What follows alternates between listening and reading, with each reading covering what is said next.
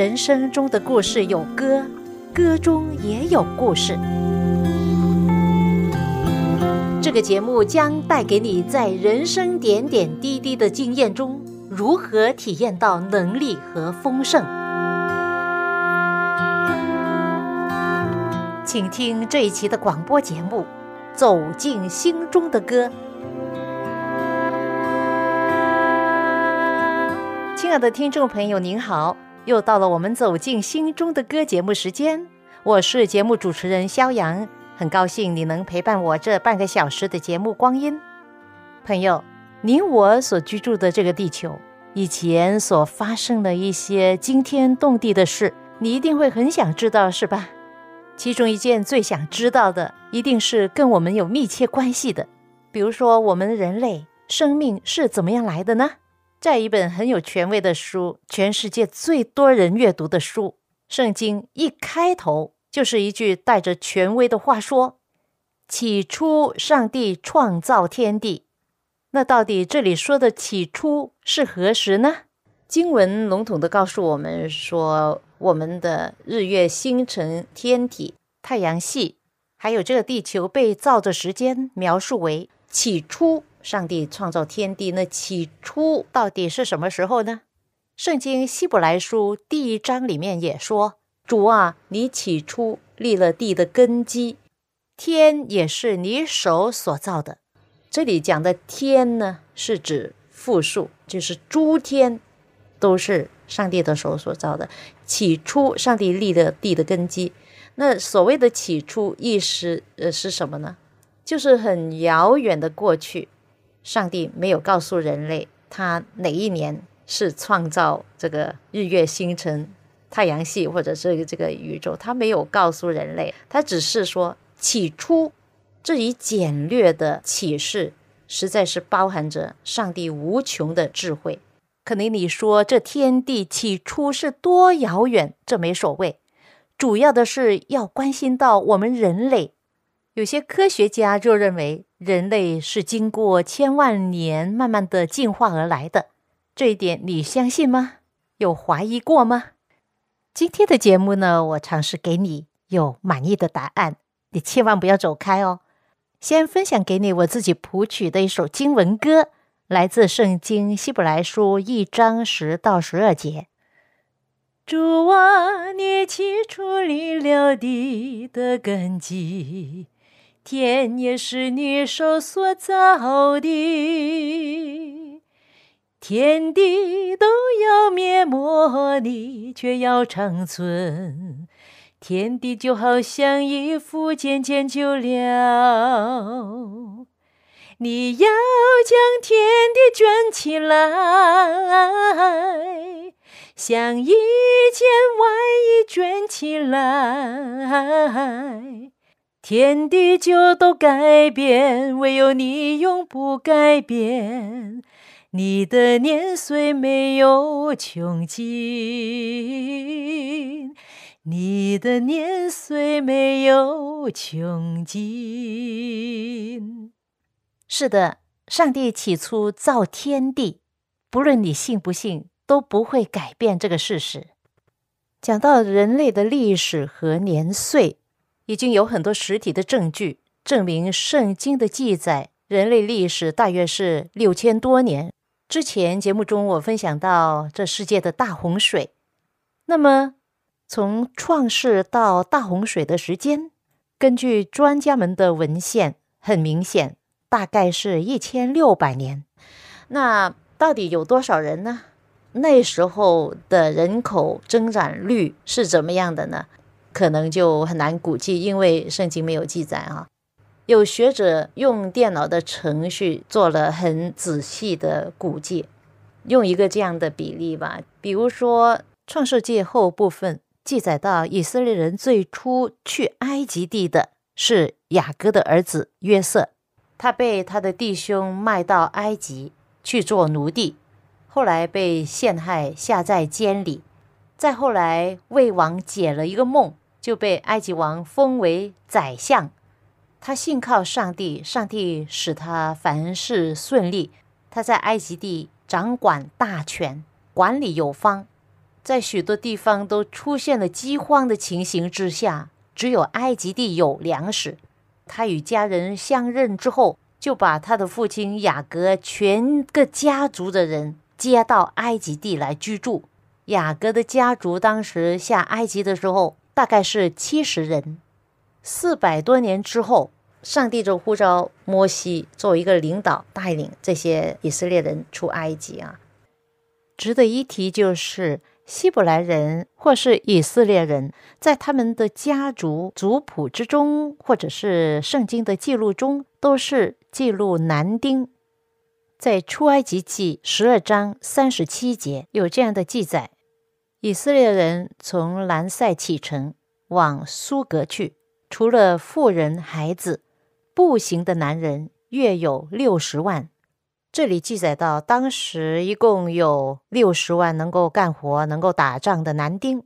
那如果加上孩子们呐、妇女们呐、老人家，那以色列人出埃及的时候，人口肯定不少过两百万。四百多年，由七十人增长率增长到二百万人。那根据这样的统计。就是我们可以大概的估计到创世到洪水的这个一千六百年，世上的人口大概有多少呢？有学者在用电脑的程序叫做 Massive Computer Program 来估计哈，增长率呢可能呃，如果最快的呢是百分之八的生长率。如果是这样的话呢，那人口呢每九年会上倍。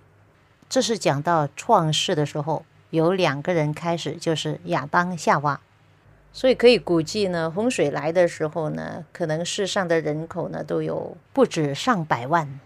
呃，似乎那时候的人有多长时间会生孩子？一年一个吗？还是几年一个？一对夫妇他们多大会开始生养，或者多老停止生养？包括了有没有双胞胎啊，或者是多妻制啊？这样，研究人员就认为，就算是最慢的生长率，比如说女孩子二十岁开始生孩子的话，就比较快增长率；五十岁开始生的话呢，又不同了。就算是八十岁开始生第一个孩子，通常那些人活得这么久哈，可能。八十岁才开始生的，就算是最慢的八十岁才开始生孩子的话，这样专家就可以估计，大概创世到洪水前的一千六百年期间，这地球上大概有多少人口了。讲到这里，跟你分享一首美丽的诗歌，是天韵诗歌创作，根据圣经诗篇一三九篇所创作的一首诗歌，歌名叫。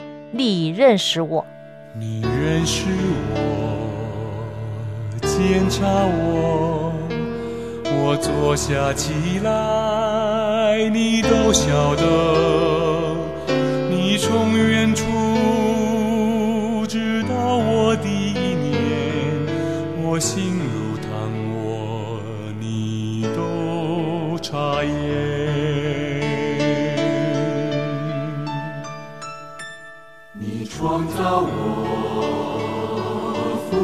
我，我在幕腹中你就看顾，你从起初看见我的心底，我一生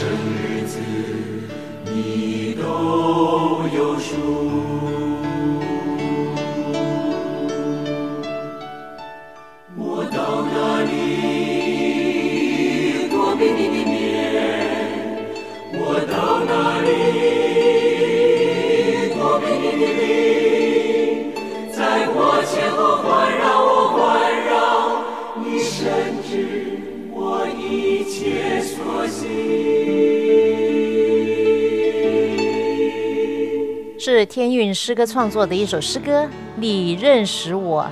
是的，朋友，你知道上帝认识你吗？圣经所记载的，不论是家谱、族谱，还是先祖先知的故事，都是那么真实，并启发、唤醒人心。现在我要跟你继续分享洪水之后的历史。洪水后到巴别塔的时间怎么样估计到呢？创世纪第十章第一节说，挪亚的儿子闪、含、雅佛的后代记在下面。洪水以后，他们都生了儿子。洪水过后，全世界只剩下他们一家八口。根据圣经创世纪第十章的族谱，挪亚的三个儿子最初的子孙共有七十人，那就形成各自自己的民族，七十个邦国，各随各的方言、宗族立国。挪亚的大儿子闪有五个儿子。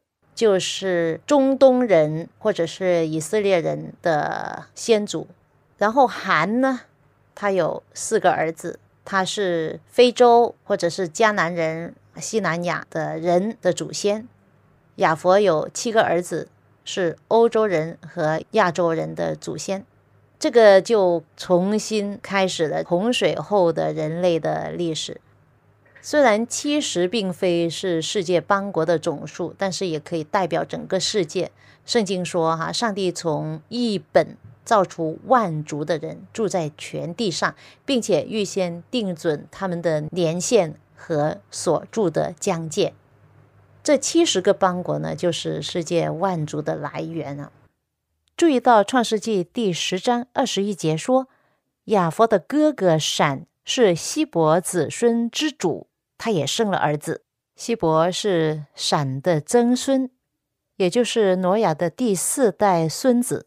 创世纪十章二十五节说，希伯生了两个儿子，一个叫法勒，法勒就是分的意思，因为那时候人就分地居住。法勒的弟兄名叫约丹。看到以下的章节，约丹一共生了十三个儿子，也是在这个族谱里面。这里讲到希伯的头生儿子法勒，就是分的意思，因为那时的人就分地居住。这里讲到那时的人分地居住，分开了，分散了，其实是讲到巴别塔，呃，那些人被混乱的那个口音之后分散全地居住的情形。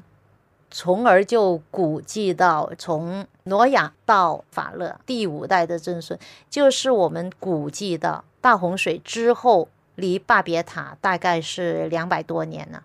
两百多年有大概人口多少人呢？可以估计到吗？可能不够一万人，人不多。这里特别一提的是闪的其中一个孙子，他的名字叫宁禄。在十章第八节，他说：“古时又生宁禄，宁禄他为世上英雄之首。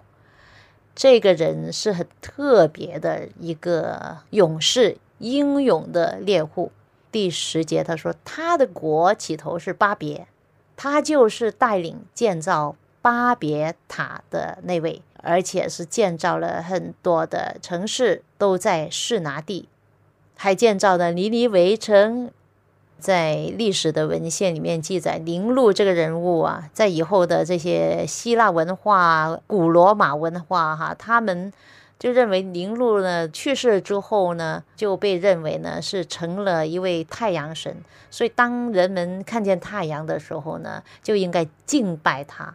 古罗马、古希腊那些古代的欧洲的国家啊，他们逢是星期天。啊，叫做 Sunday 嘛，英文 Sunday 就是太阳日，都是在这个太阳日来敬拜太阳神的。其实应该称星期天为太阳日更加贴切。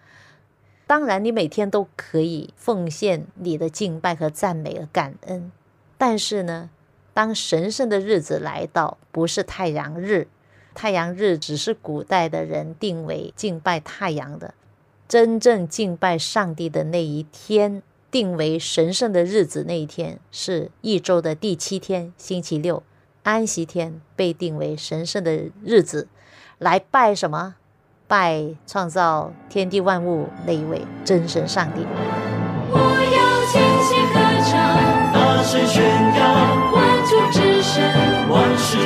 主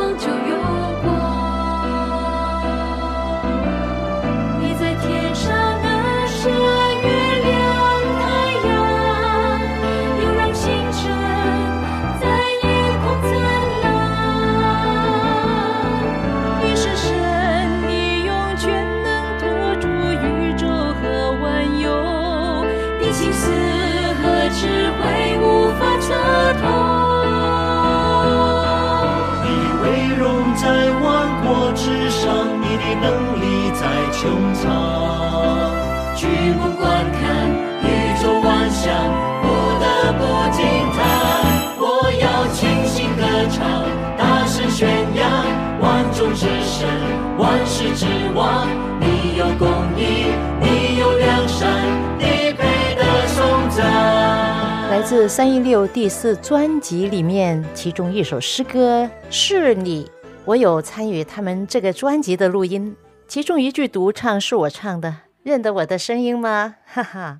好了，言归正传，《创世纪》第一章到十一章是远古的时代，突出了四件大事，就是创造、人类的堕落、大洪水和巴别塔。我们的始祖亚当、夏娃犯罪之后，他们被逐出伊甸园，但是上帝宣告了救赎人类的计划。后来世人虽然在地上满了强暴，所做的尽都是罪恶，世界被洪水毁灭，但是上帝怜悯，赐下救恩，保留了愿意听从上帝的话的挪亚一家八口。并与世人订立了彩虹之约。这彩虹的约定就是，上帝应许说，从今以后不再有洪水毁灭世界了。你可以想象洪水以后这个世界有多大的变化。其中的变化就是人的寿命。洪水之前的人的寿命平均是八百到九百岁，但是洪水之后，人的寿命大大减少。创世纪第十一章记载了闪的族谱。挪亚的儿子闪活了六百岁，闪的儿子亚发沙活了四百三十八岁，亚发沙的儿子沙拉活了四百三十三岁，沙拉的儿子希伯活了四百六十四岁，希伯的儿子法勒活了二百三十九岁，法勒的儿子拉胡活了二百三十九岁，拉胡的儿子希路活了二百三十岁。希路的儿子拿赫活了一百四十八岁，拿赫的儿子他拉活了两百零五岁。他拉就是有名的以色列人的祖先亚伯拉罕的父亲，而亚伯拉罕就活了一百七十五岁。从挪亚的儿子闪到亚伯拉罕，一共十代人，他们的寿命真的是很大的差异，从六百岁减到一百七十五岁。那到我们现在呢，就不用说了。洪水之后，过了一段时间，挪亚的后代又叛逆了，并且建造了巴别塔与上帝对抗。现在我读出创世纪的第十一章，从第一节开始哈。那时天下人的口音、言语都是一样。第二节，他们往东边迁移的时候，在示拿地遇见一片平原。就住在那里，然后他们彼此在商量说：“来吧，我们要做砖，建造一座城和一座塔，塔顶通天，为要传扬我们的名，免得我们分散在全地上。”这里说他们有一样的言语，沟通没有障碍，可以统一的行动，这原本是一件美好的事，是吗？但是人的本性和欲望。却糟蹋了这一切的美好的事。那时候，他们建造这巴别塔出于三个目的：第一，就是另立神明，自立自己的偶像；他们建一座塔，塔顶通天；他们还希望，如果在遭遇洪水灾难的时候可以自救。这无疑是向上帝宣战。第二呢，就是为自己传扬自己的名。人的欲望呢，其实会无限的延伸。当物质条件满足的时候呢，就追寻那个精神上的这些需求。我们的始祖犯罪根源是在于心中的高傲，这也是那时的人建造巴别塔背后所隐藏的这个精神。妄想好像上帝一样的存在，让后人永远的纪念并崇拜。第三个目的呢，就是聚集天下的人。其实当初上帝造人的目的是什么呢？记得吗？就是希望人类能够生养众多，遍满地面。建造巴别塔的宗旨却与上帝的旨意相违背。其目的呢，就是将天下所有的人都招聚在自己的统治之下，并代表上帝对他们发号施令。他们的动机已经很明显，如果任其发展的话，一定是祸患无穷啊！因此呢，上帝必须干预。创世纪十一章第五节说到，上帝降临，要看看世人所建造的城和塔。这令我想起有一句圣经讲到，耶和华上帝的眼睛遍插全地，上帝看见，他看见世人所建造的一切，所做的一切事。跟着十一章第六节说，上帝就这样说：“他说，看呐，他们成为一样的人民，都是一样的语言。如今既做起事来。”以后他们所要做的事就没有不成就的了。我们下去，在那里变乱他们的口音，使他们的言语彼此不通。其实啊，摧毁巴别塔不能解决根本的问题，是不是？因为人可以另造一个塔，但是如果变乱口音的话，却使人丧失了建造如此浩大的工程的能力，从而阻止了人类的欲望。他们这些欲望会无限的膨胀。其实巴别塔只是一个开始。如果巴别塔建造成功，那么人类就更加的嚣张，日后呢要建造的工程更加的叛逆啊。因此，充满智慧的上帝看到这一点，他阻止了巴别塔，使他们在建造巴别塔失败了，也止住了潜在的更大的灾难。因为上帝已经应许不再用洪水来灭世嘛，他们不逼建造这个巴别塔，担心以后还有洪水来，这个是多余的。人的谋算是无用的，只有上帝赐给人有智慧的想法，这样的计划才能够成功。那在当今今天，我们看到这世界的混乱。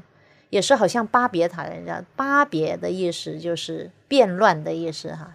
后来在启示录圣经最后一卷书提到巴比伦，其实最初这个文化就是从这个建造巴别塔开始，人们要与上帝对立，要宣战，要叛逆，这个就是巴比伦的文化。十一章八到九节就说，于是。耶和华上帝就使他们从那里分散到全地上，他们就停工不建造那城了，因为上帝在那里变乱天下人的言语，使众人分散到全地上，所以那城名叫巴别，就是变乱的意思。所以巴别塔认证了世人的心的狂傲，也认证了世人的败坏和跌倒。正如圣经说。骄傲在败坏以先，跌倒在狂兴之前。在《使徒行传》第五章有一句话说：“我们所谋的、所行的，若出于人，必要败坏。”是的，相反的，如果出于上帝呢，那就会成功。上帝变乱那时候人的口音，今天他也必败坏，阻挡上帝旨意的一切计谋。对任何人而言。巴别塔是一个警戒，对不对？以下的几点必须要明白。当时的人呢，就因为变乱的口音，所有的人口呢，从那里的就分散了。上帝的原意是什么？当初是叫人生养众多，遍满全地。但是那些建造巴比塔的人要违抗叛逆，要聚集他们一起，然后呢，可以控制人在一个地方宣扬自己的名。但是最终，上帝的旨意成全了，他们的计谋失败了，这是第一点。第二点呢，注意到这不是上百万年以前的事，而是比较近代的人类历史。巴别塔的历史是将近五千年前呢，所以呢，我们说中国文化五千年文化，我相信就是从巴别塔开始哈。另外一点就是证明，就是分去的时候是一群一群的人分散到各方，当时混乱的口音，各族的人说不同的话。